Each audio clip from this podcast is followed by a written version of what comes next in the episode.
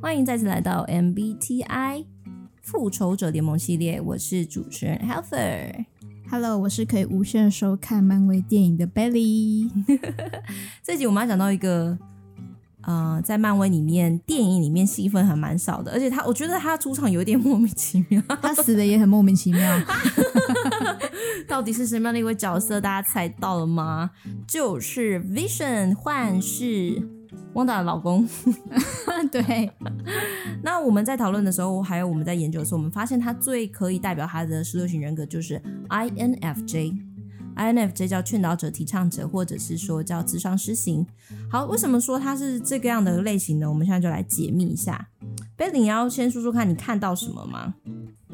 因为它是劝导型，所以他这个特质在其实是在那个英雄内战的时候比较明显表现他的一些人格特质。就是他在英雄内战的时候，他是站在钢铁的那一派的，所以他会有跟。反正就会跟各种人有各种的劝导这样子，然后他会表达出一些他对事情看见背后的可能性啊，或者是意义啊，然后去跟对方沟通这样。哎，这个其实就是 INFJ 的特质哎，嗯，他们看到的是关于呃一个大画面，是未来性的、愿景性的，然后想要把大家都。就是引导大家去到那个方向，嗯，然后试图去跟每个人聊，然后引导调节这个情况。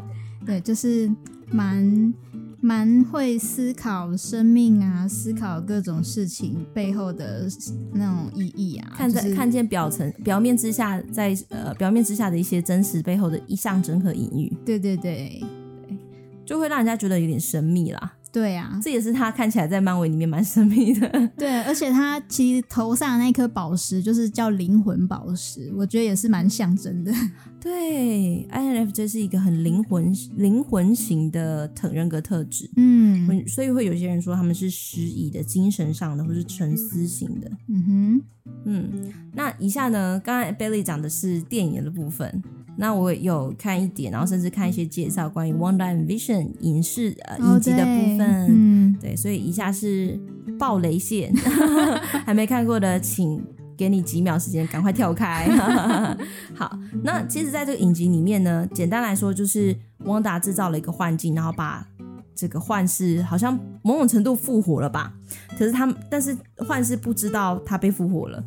对，然后其实是汪达控制了一整个小城镇，那个所有的人都被他用魔法控制住。哦，对，哎，我知道你这样会不会被我爆雷？我也看过一点点，一点点的黑白的嘛。对对对，黑白电视，就是他控制那个城镇，然后创造出一个说他跟。呃，Vision 就是生活在那边的一个平凡的夫妻，嗯、是因为汪达想要这样的幸福感。嗯，那，那可是后来，其实当 Vision 开始发现这些事情很奇怪的时候，他第一个反应是说：“汪达，你怎么可以这么做呢？你怎么可以做这件事呢？”就是 INFJ 内在有一个很对人们或是人文关怀很深刻的一个。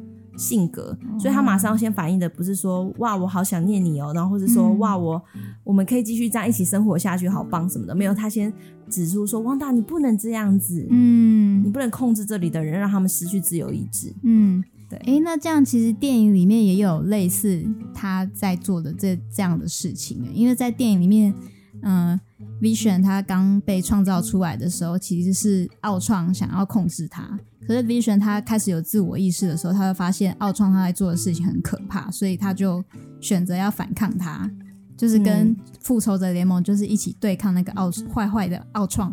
嗯嗯嗯，对啊。